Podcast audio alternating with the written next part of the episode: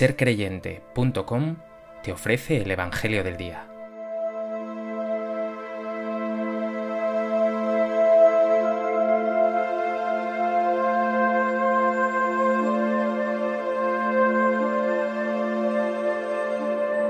Del Evangelio de Mateo.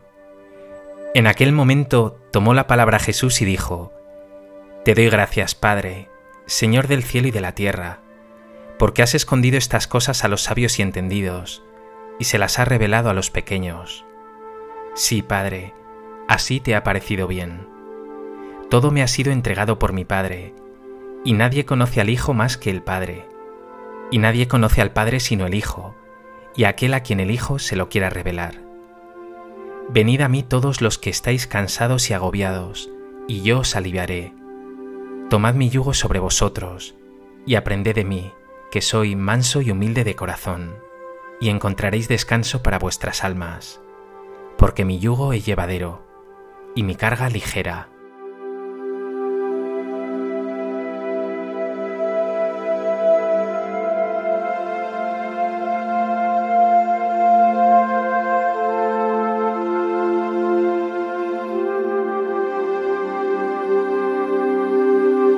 Hoy, 29 de abril, la Iglesia celebra la fiesta de Santa Catalina de Siena, patrona de Europa junto a San Benito de Nursia, los santos Cirilo y Metodio, Santa Brígida de Suecia y Santa Teresa Benedicta de la Cruz.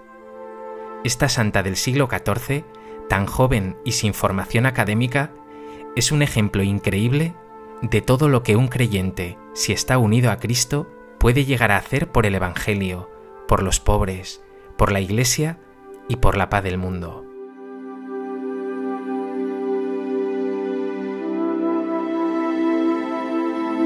A propósito de esta fiesta de Santa Catalina de Siena y del Evangelio que nos ofrece, me gustaría compartir contigo tres reflexiones.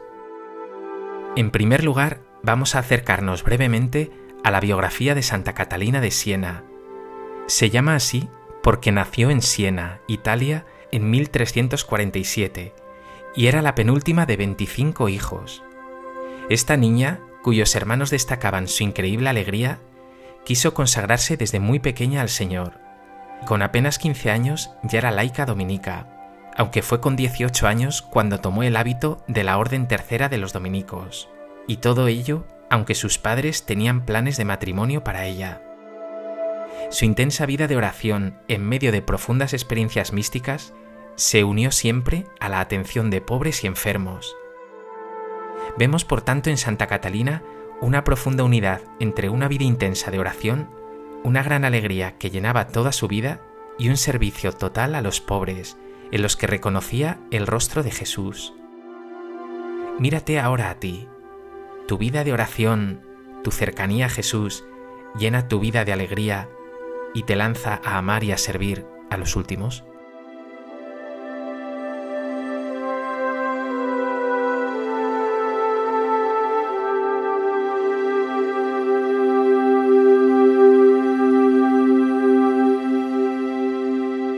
En segundo lugar, vemos que Santa Catalina, aun siendo tan joven, llegará a ser reconocida como una verdadera maestra espiritual. Crece pronto en fama y santidad, lo que le permitirá, con solo 25 años, mediar en serios conflictos civiles, también eclesiales. De hecho, el Papa Gregorio IX, cuya sede se encontraba en Aviñón, en Francia, impresionado por Santa Catalina y su amor a la Iglesia, decidirá regresar a Roma. Santa Catalina es conocida por su labor pacificadora, por su trabajo en favor de la autenticidad y la unidad de la sociedad y de la Iglesia. Piensa ahora en ti. ¿Trabajas tú por poner paz a tu alrededor? ¿O tus palabras suelen crear conflictos, crispación y división?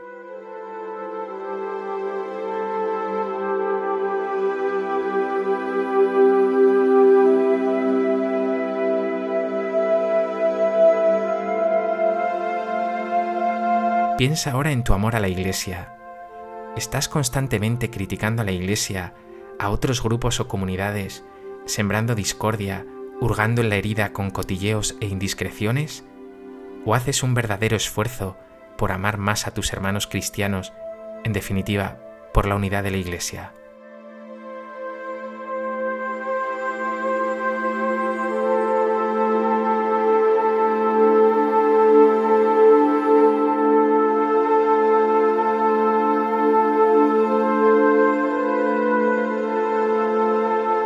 En tercer lugar, vemos que esta gran mística, incansable predicadora y trabajadora por la paz, muerta en 1380 con solo 33 años, fue canonizada ya en 1461 y en 1970 fue declarada doctora de la Iglesia y en 1999 patrona de Europa.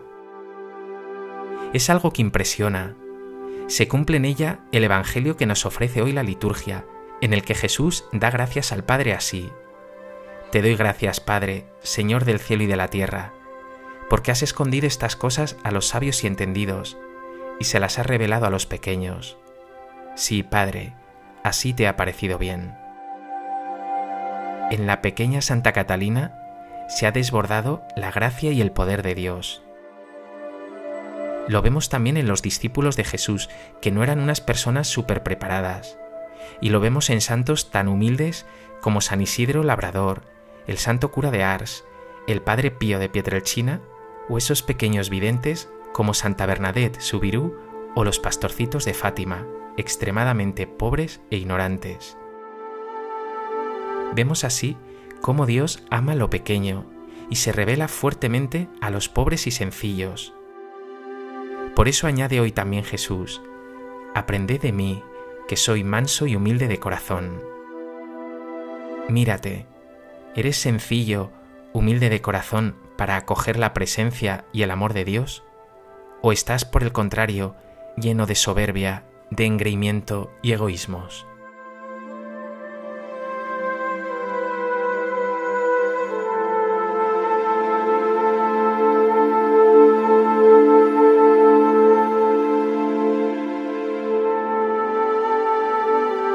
Pues que esta fiesta de Santa Catalina de Siena te anime a afianzarte más y más en la oración, a llenarte de la alegría del Señor, a crecer en tu amor a la Iglesia y a trabajar por su unidad, por los más pobres y por la paz del mundo.